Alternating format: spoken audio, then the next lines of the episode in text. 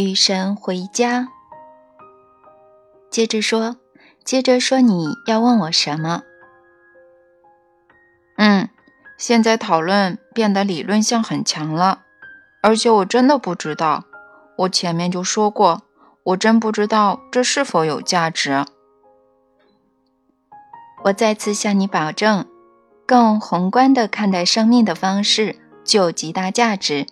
它能帮助你提炼自己关于当前生活的思考，它有助于你深化理解，它帮你做好准备去面对生与死。如果照你所说的，我们本身的超意识包含着灵魂的更高任务，而且不断引领我们走向下一次更适合的成长体验，那么为什么他在后世？还要带我们体验审判、诅咒和地狱呢？为什么他允许我们的意识去接纳或拥有这种观念呢？还记得你自己写给杰斯的信吗？我应该记得。你在信里说，有时灵魂只在潜意识或超意识层次进行某些选择，却从不在意识层次进行选择。你说他这么做是为了完成更高任务？你是说我灵魂的更高任务是体验审判、诅咒和地狱？那完全可能是你灵魂的更高任务，但要记住，你对于地狱的体验不包含你所谓的痛苦。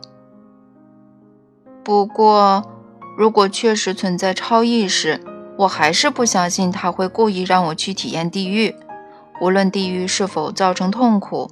除此之外，你费了好多力气解释说，在我们死亡的时刻，我们相信自己将体验什么，我们就会体验到什么。你告诉我说，因此我们的后世体验是一种有意识选择的结果，而你现在告诉我的恰恰相反。你现在告诉我。它是我的超意识选择的结果，到底是哪个呢？两个都是，两个都是。考虑这样一种可能性：你在意识层次选择创造什么，你的超意识就选择创造什么。为什么呢？为什么他要这么做呢？或许是为让你圆满体验。圆满感觉你所认知的你自己。我认知的我自己是，你是你自己实相的创造者。我的超意识部分将允许我的意识部分作为创造者去体验我自己，即使所创造的结果对我不好。没有什么好与不好，在终极实相里没有好与不好。他们只是你在心智里所做的评断。谁在乎我在哪儿做出这种评断呢？如果我在地狱里，而我的心智告诉我这是地狱，那已经足够了。它在我心智里又有什么关系？对我来说，最重要的是我在体验什么。至于它是怎么让我体验的，那不重要。哈哈。但是那的确重要，为什么呢？因为只有认识到它是怎么让你体验到的，你才能改变它。你无法改变你的体验，无论今生或来世，除非你认识到你是怎么创造它的。现在，如果你知道自己体验的地狱是由你有意识创造的，是由你仅在自己的心智里创造的。那么你就会立即了解这种体验的法则。什么法则呢？你必须脱离心智。等完成了对话，我会变成那样的。坚持，我的朋友，你做得很好。体验到天堂而非地狱的人们都被认为心智失常。他们与别人面对的环境相同。但他们体验的方式不同，就像堂吉诃德，就像堂吉诃德，如我们前面所说，有些人体验生活如地狱，另外一些人则体验生活如天堂。是的，不过那取决于他们生活中正在发生什么，对吧？为什么你认为正在发生的事正在发生呢？因为他们是那么认为的。说的对，或者为让你牢记这个道理，我们换种说法：人们生活中正在发生的事，是人们生活中正在发生的事，因为那是人们心智中正在发生的事。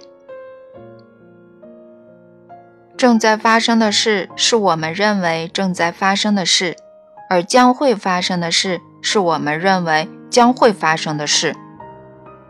在很大程度上，这是对的。这就是三种创造工具：思想、语言、行为和三种体验层次——潜意识、意识、超意识——起作用的地方。对。而且，思想是一种非常强有力的工具，因为它运用于三种层次。那语言呢？语言不能用于超意识层次吗？超意识与我们的交流不通过语言吗？不，语言是心智的产物。当你从意识转向超意识时，你将发现它无法言语。如果你在冥想中，在神圣舞蹈或仪式中，或借助某种手段转向意识这一层次，那么你会发现，那里只有感觉或震动。当感觉什么时，多数人会立即用他们的意识去探究那种感觉，试图将它付诸语言。这或者有用，或者没用。大师没有这种冲动，大师只是感受那种感觉。认可那种感觉，全然的体验那种感觉，然后大师决定将它付诸语言是否有益。感觉是你的第一种思想，你纯粹的思想。感觉是无言的思想，它传递大量信息而不必说什么，是灵魂表达方式。语言是你的第二种思想，它们是你将感觉概念化的尝试。这种尝试通过将感觉翻译成话语来完成。语言是心智的表达方式。大师们有某种感觉后，经常不去思考它，这就避免了生命各种形式的复杂性。这时的道路不那么艰辛。行为是你的第三种思想，而且尝试后发的思想。它们是你将概念具象化的尝试，是身体的表达方式。当你将感觉付诸语言，将语言付诸行为时，可能在翻译过程中已丢失了很多东西。大师懂得这一点，因此大师总是谨言慎行，总是小心翼翼从一种体验层次转向另一种。假如他选择转向另一层次的话，说到创造工具，你真是语出惊人。告诉我们，死亡是个创造时刻，因为死亡就是个创造时刻，只是极少有人这么想。如果更多人这么想，围绕死亡的伤悲会大大减少，就会根本没有悲伤。人们不会为离去的人而悲伤，而是庆祝。死亡时刻是人们变得非常强大的时刻。因为通过死亡的过程，他的自我得以放大。那个过程是什么？再说一遍好吗？死亡是推动你穿越你本体的核心，进入你下一现实的能量。我们前面谈到过这个能量调整的问题，现在再来说说，死亡和出生都是纯创造的时刻。因为它们调整或微调作为生命本身的能量，提高它的振动频率，使之在物质世界显现为物质；或降低它的振动频率，使之在精神王国显现为无形能量。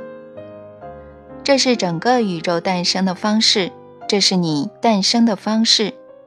这里有个秘密：你进入出生过程时所携带的能量才是实质，也就是说，它是充实成为物质的东西，是在物质世界的显现。而死亡时刻的过程与此恰恰相反。就这样，你利用死亡，利用你从物质世界带入死亡过程的一切进行创造；你利用出生，利用从精神王国带入出生过程的一切进行创造。再说一次，我从未听到这么清晰的解释，很多问题都说清楚了。很好。因为这些的确至关重要。你带入自身死亡体验的一切，要么是有意识的，要么是无意识的。对于你正在做什么，要么完全觉知，要么丝毫不觉。我们正在进行的这场对话之所以非常重要，原因就在于此。这场对话的目的就是使你完全觉知你在做什么。你将你自己带到这场对话，就是为提醒你自己，你在通过震动，通过你散发的能量，创造你的实相。现在你可以说了，这个道理你以前都听到了，但是你没有表现出来，所以你反反复复的给你的本我讲这个道理。如果我表现出来了，那会怎样呢？如果我真正理解了这些道理，无需再三番五次的都会来探讨我认为自己已经知道的事物，那会是什么样呢？第一，你再不会接纳你心里的负面想法；第二，如果负面思想偷偷溜进来，你会特意想些别的，你会直接改变你的想法；第三。你不但开始理解你的真我，而且尊重和展示真正的你，也就是说，你会从你认知什么转向你体验什么，并以此衡量你的进化程度。第四，你会全然的爱你自己，如你现在这样。第五，你会全然的爱所有人，如他们现在这样。第六。你会全然的爱生命与生活，如他现在这样。第七，你会包容每个人，包容每件事。第八，你再也不会故意伤害任何人，无论在感情上还是肉体上，更别说以神的名义这么做。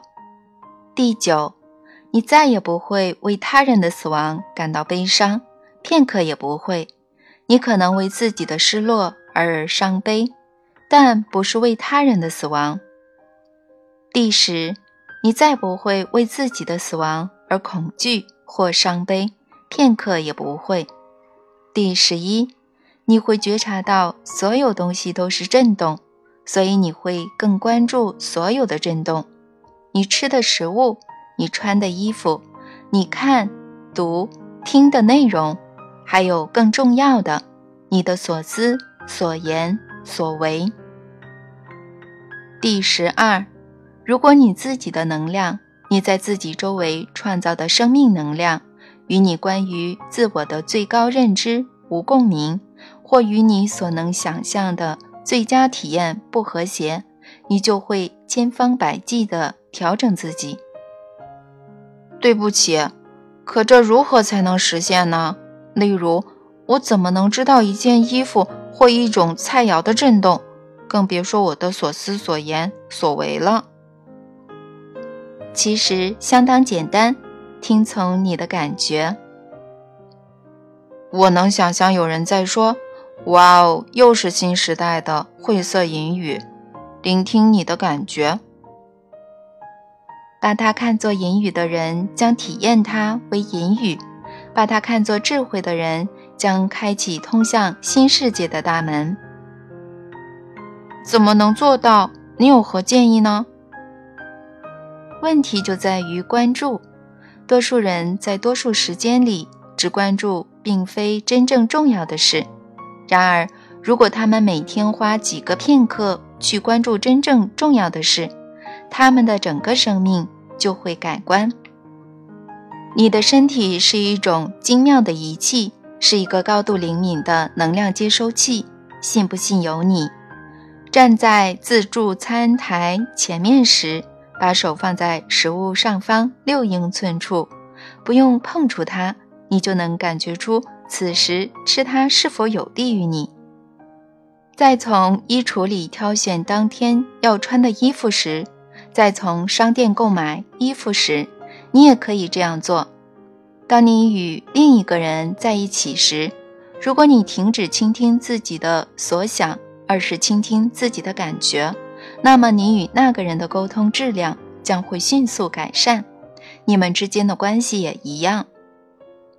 当你迷惑不解、不知所措。向宇宙寻求答案时，如果你关闭自己的一部分，它总是极力想弄清问题；同时打开自己的另一部分，他总是知道自己就有答案。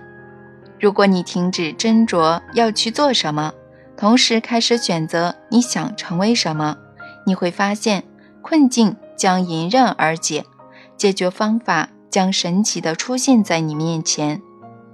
至于如何感受思想或语言的气息，其实绝大多数人都能告诉你：当他们想或说什么时，他们感觉到的是沉重还是轻松。多数人能快速做出评估。是的，不过关键在于极少有人能做到这些，至少这是我的观察结果。天知道，我自己肯定也差得远。那你不妨现在就开始啊，因为你说的对，在想说或者做某件事之前，极少有人用直觉的、精神的能力去深深进入他们的内在，去联系他们的感觉，甚至事后也极少有人这么做。如果你能做到，你将只让自己满意于轻松的事情，而摆脱沉重的气息。你将寻求减轻你所观察、创造、体验以及表达的每件事物的震动，你将其称之为开悟，而且将在极短时间里看到奇异的结果。宇宙的炼金术真的是相当神奇。你们的词典将炼金术定义为一种难以解释或神秘异常的善变，其实就是这样。这是一个操纵能量和物质的过程。通过这一过程，即可在个体和集体的实相中创造出特殊而具体的显示效果。而这将我们带领到回忆之十四。你在持续不断地进行创造，无论生死，皆是如此。创造是如何发生的？我已给你解释了很多次。理解它在持续不断的发生，这对你大有裨益。就是说，它从不停止，每种思想、语言、行为都在创造。从你本体的核心释放的每一震动，都在再造你，都在再造你全新的整体实相。而且每一时刻，你都在被改变。你的未来是微小的积累造就的，呃，不是一蹴而就。或某个重大决定的结果，你必须注意的正是这种积累，然后关键时刻和重大决定将自行完成。死亡和出生是最大的创造行动，因为在永恒生命循环中，死亡和出生的时刻，本质能量使自己发生善变，并在精神王国死亡时或物质王国出生时显现特定效果。这真是奇特的讨论。开始我们谈认知论和量子物理学，然后是超弦理论和比喻意义上的形而上宇宙学，现在又是炼金术。但是你讲过，在这场对话结束前，你会更深入地讲述与本质聚合或重聚的时刻。我想现在知道，可以吗？当然可以。但是我必须再次告诉你，当我们试图描述难以描述的对象时，直白的语言将力有不逮。如果在你的脑海里再创造一幅图画，或许会有帮助。又是图画。是啊，就像你所说的，一图指千言。现在我们已认定平局的中心是核心，是吧？是的，我明白。好的，现在试试将这个核心想象成一个房间或屋室，为了便于理解，可以赋予它某种形状和颜色。好吧，嗯。我把它想象成一个闪着金属光泽的金铜色的圆柱体。很好，你可以随意决定它的形状或颜色。现在，在通入这个屋室的门上画一个标志。呃，标志上写着“死亡”。让我们想象，在屋室的远端还有第二个门，门上的标志是“出生”。你能想象出来吗？能。好的，现在在死亡之门的内侧，你穿过门后，在身后看到的那一侧有一个标志——物质世界。那是我刚刚来的地方。完全正确。在房间另一端的门内侧也有一个标志——精神王国。你想象出来了吗？你在脑海里画出来了吗？是的。重复一遍。你不相信我？啊，就是确认一下。好吧。嗯，我正在想象，平局核心的屋室有两扇门，分别在屋室的两端。嗯，两扇门的外侧分别标着死亡和出生，两扇门的内侧分别标着物质世界和精神王国。两扇门对内通向另一个屋室，同样的体验；两扇门向外侧通向全然不同的体验。你理解的完全正确，所以你认识到，当你在屋室中时。你可以去向任意一扇门打开它，然后发现这种或那种生命形式。从核心出去的道路有两条：一扇门通向物质生命，另一扇门通向精神生命。我懂了，我明白了。好的，还有最后一个细节，这个比喻就完整了。嗯，我跟着呢，你继续。记得在前面的比喻里，你正沿着一条长长的走廊或隧道运动，我们称之为时间走廊。是的，你周围的墙上、地板上、天花板上都是壁画，记得吗？壁画沿着整个走廊在延伸。我记得，是的。我一边走一边画，很好。现在你到了走廊尽头的一扇门，上面标着“死亡”。我们的比喻在这儿衔接起来了。好的，接下来是什么呢？我进入了卧室吗？没有直接进去，门并不直接通向屋室。进入屋室前，还有一条短短的过道。当你进入过道时，身后的门仍然开着。当你走进那条过道时，能感觉到你身上有事情正在发生，那感觉就像是在过道。这个词在这里是动宾词组，而不是名词，就好像你在通过什么，而不只是在过道里。在这条过道里。你将穿越死亡的所有三个阶段，那感觉就像有什么正在逝去。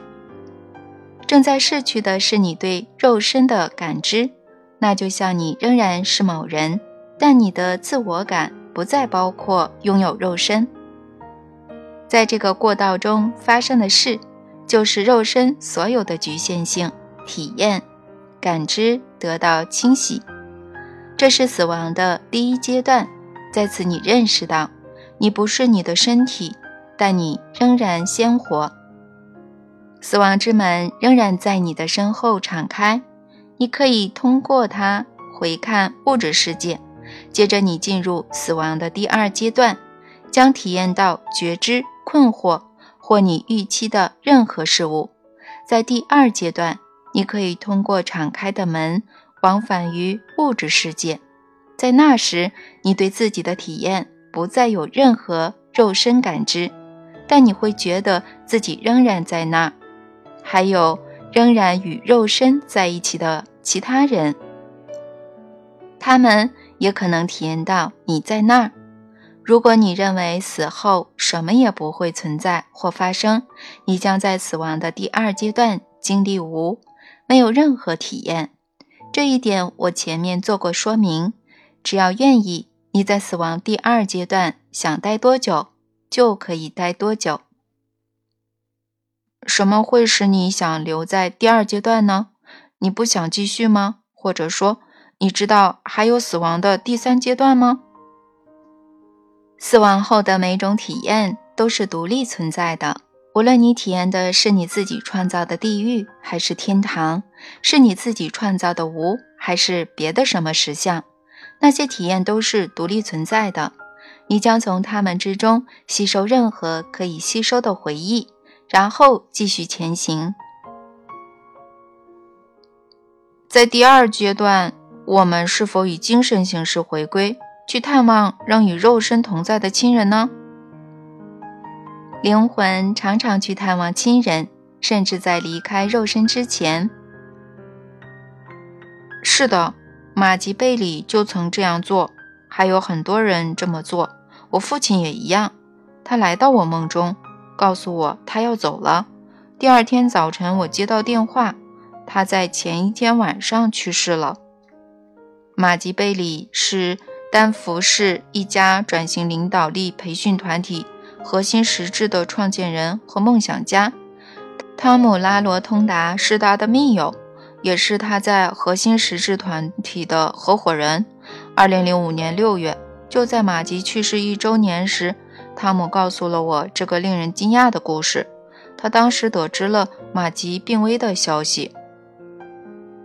二零零四年六月二十三日上午，我在马吉和我共用的办公室里，我已取消了所有约会，茫然地坐在办公桌前，不知该做些什么。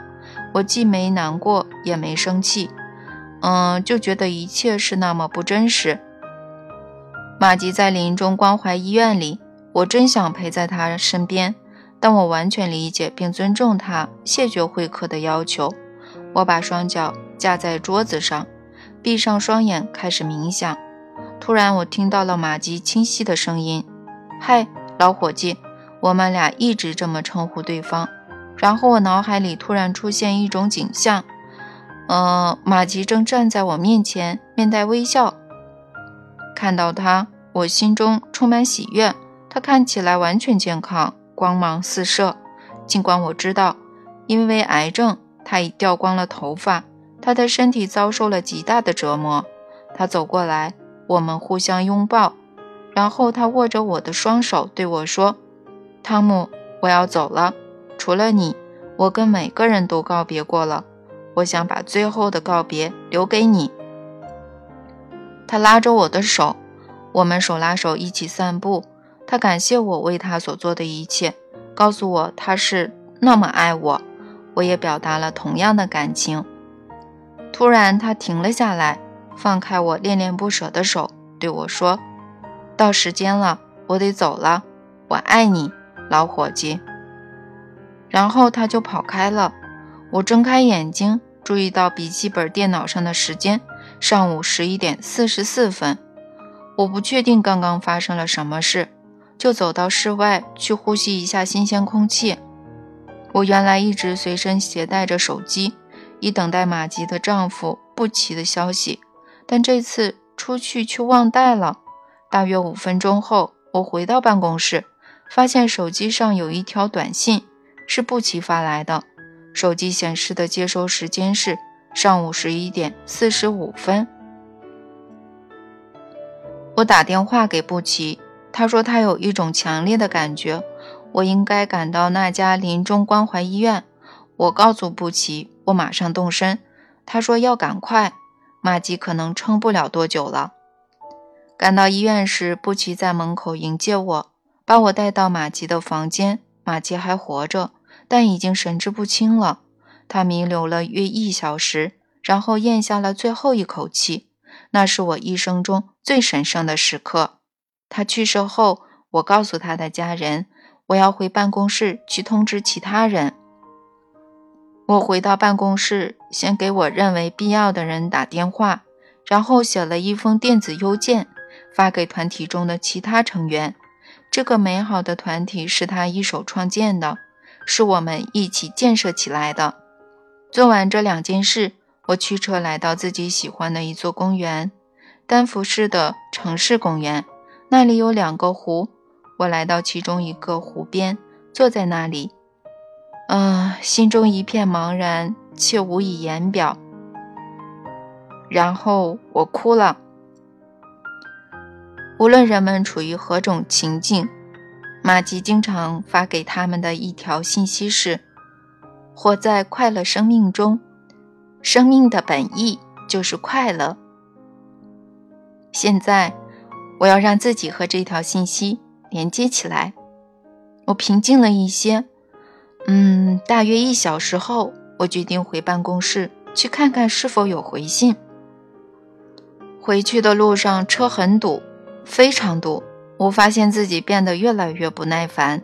刚刚经历了人生中最具灵性的时刻后，我又堕回了恐惧和愤怒中。前面是红灯，我气鼓鼓地坐在车上，抬头往前看，发现正前方是一辆体积庞大的。SUV 运动型多功能车，往下看时，我注意到它的车牌是那一种个性化的车牌，上面的字母映入我的眼帘。快乐！我大声笑起来。马吉在发给我一个清晰明确的信息，他在告诉我，他现在自由而快乐。他在提醒我，活在生命中的方式只有一种。他提醒我活在快乐中。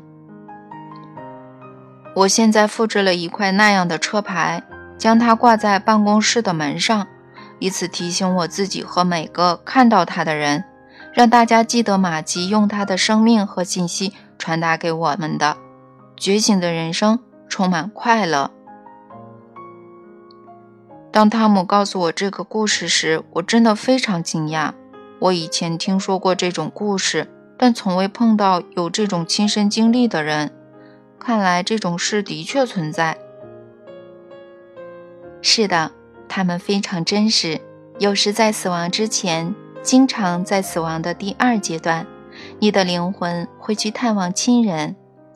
当你准备好时，你会进入死亡的第三阶段。